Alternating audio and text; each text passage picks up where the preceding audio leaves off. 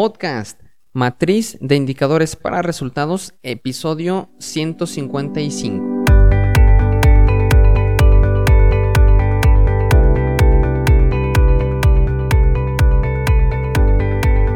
Hola, ¿qué tal? Muy buenos días a todos. Bienvenidos a un episodio más del podcast Matriz de Indicadores para Resultados desde AVA Insadisa. En este podcast hablamos sobre la metodología de marco lógico, la cual es una herramienta que facilita el proceso de conceptualización del problema, diseño de la solución, ejecución, monitoreo y evaluación. Y el resultado de aplicar la matriz, perdón, la metodología de marco lógico es la matriz de indicadores para resultados, en donde encontramos las partes más importantes de un programa o un proyecto. En este podcast hablamos sobre estos temas, sobre programas públicos, sobre presupuesto basado en resultados y todo lo relacionado a este mundo. Así que bienvenido y bienvenida. Antes de comenzar con este episodio, muy interesante, espero que también les guste tanto como a mí me está gustando grabar, te invito a que visites insadisa.com, la página del Instituto de Salud y Diagnóstico, empresa donde desarrollamos el software AVA Insadisa para, para monitoreo y evaluación de programas presupuestarios. Eh, este software te va a ayudar a documentar tus matrices de indicadores, a capturar los avances, a que los usuarios capturen los avances, a generar reportes para monitoreo, para la evaluación y muchas otras actividades. Te invito a que le des un vistazo. Muy bien, pues vamos a comenzar con el episodio del día de hoy y te comparto que estoy leyendo un libro que se llama Pandas in Action, del autor Boris Paskhaver, el cual trata sobre análisis de datos con pandas, la librería de Python para data análisis. Y quiero compartirles un fragmento de esta lectura, de hecho es el, es el prefacio, es el inicio de este libro, y ya que si te dedicas al tema de análisis de la información contable, de la información presupuestal, de la información cualitativa, de indicadores, de programas presupuestarios, etcétera, este episodio te puedes sentir identificado con él y quizá te sea de mucha ayuda. Así que, pues vamos a comenzar con la historia.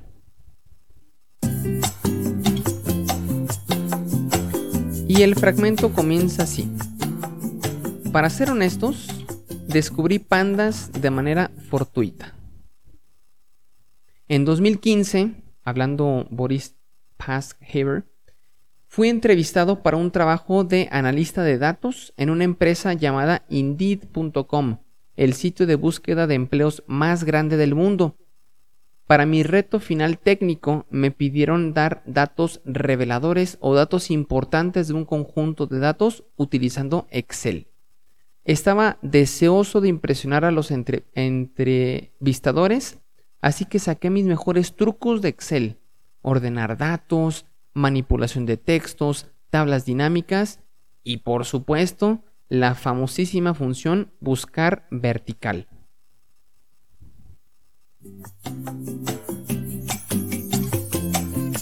Por más extraño que parezca, en ese entonces no sabía que hubiera alguna otra herramienta para análisis de datos aparte de Excel.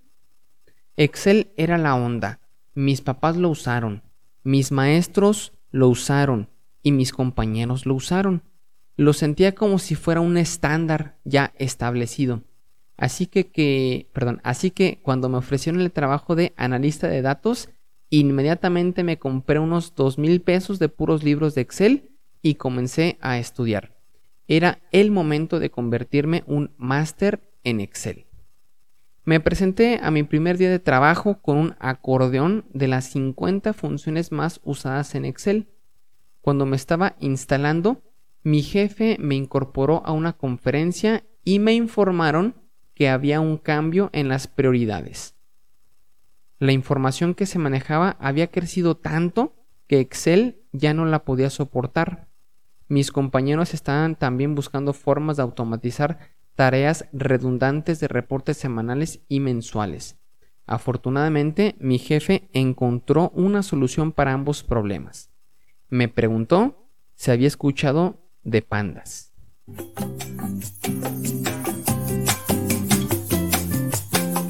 ¿Pandas? ¿El animal peludo? Pregunté perplejo. No, dijo mi jefe. La librería para análisis de datos de Python. Después de toda mi preparación, era tiempo de aprender una nueva tecnología desde cero. Estaba un poco nervioso. Nunca había escrito una línea de código antes. Era un usuario de Excel, ¿o no? ¿Era capaz de hacer esto? Había solo una forma de averiguarlo. Me comencé a empapar de la documentación oficial de Pandas, de videos de YouTube, libros, talleres, preguntas de Stack Overflow y todo lo que llegara a mis manos. Me sentí aliviado de descubrir lo fácil y lo agradable que era comenzar con pandas. El código era intuitivo y directo. La librería era rápida. Las funcionalidades estaban bien desarrolladas y expansivas. Con pandas podría manipular y manejar datos con muy pocas líneas de código.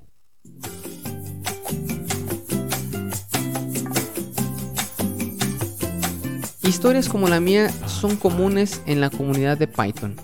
El crecimiento astronómico de este lenguaje de programación en la década pasada es generalmente atribuido a la facilidad con la que los desarrolladores pueden aprenderlo. Y yo diría, pues casi cualquier persona que maneja Excel puede aprenderlo.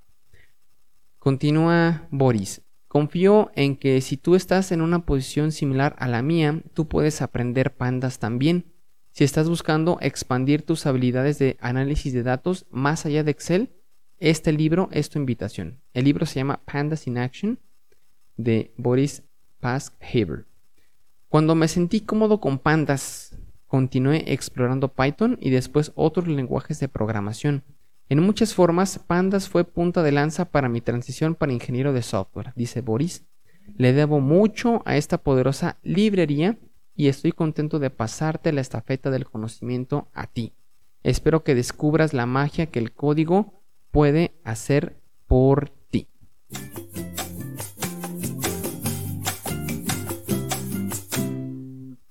Muy bien, pues interesante prefacio de este libro de, Pandas in Action.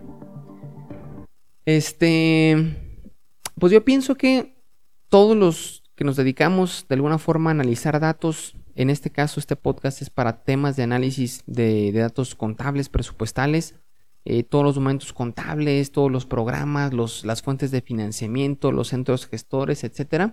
Pandas puede ser una herramienta muy atractiva y muy fácil de usar que puede ayudarte a generar este trabajo de una mejor manera, más rápida y también más eficiente. Yo en lo personal eh, estoy aprendiendo, estoy empezando a utilizar pandas la verdad estoy fascinado, se pueden hacer muchísimas cosas, desde análisis de datos hasta gráficas, tableros de indicadores.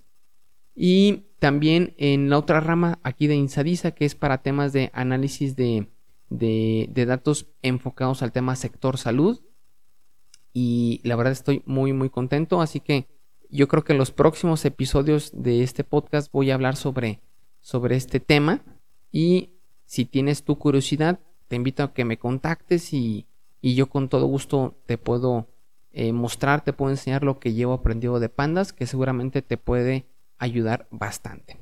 Muy bien, pues hasta aquí. Espero que este episodio haya sido de interés, de utilidad.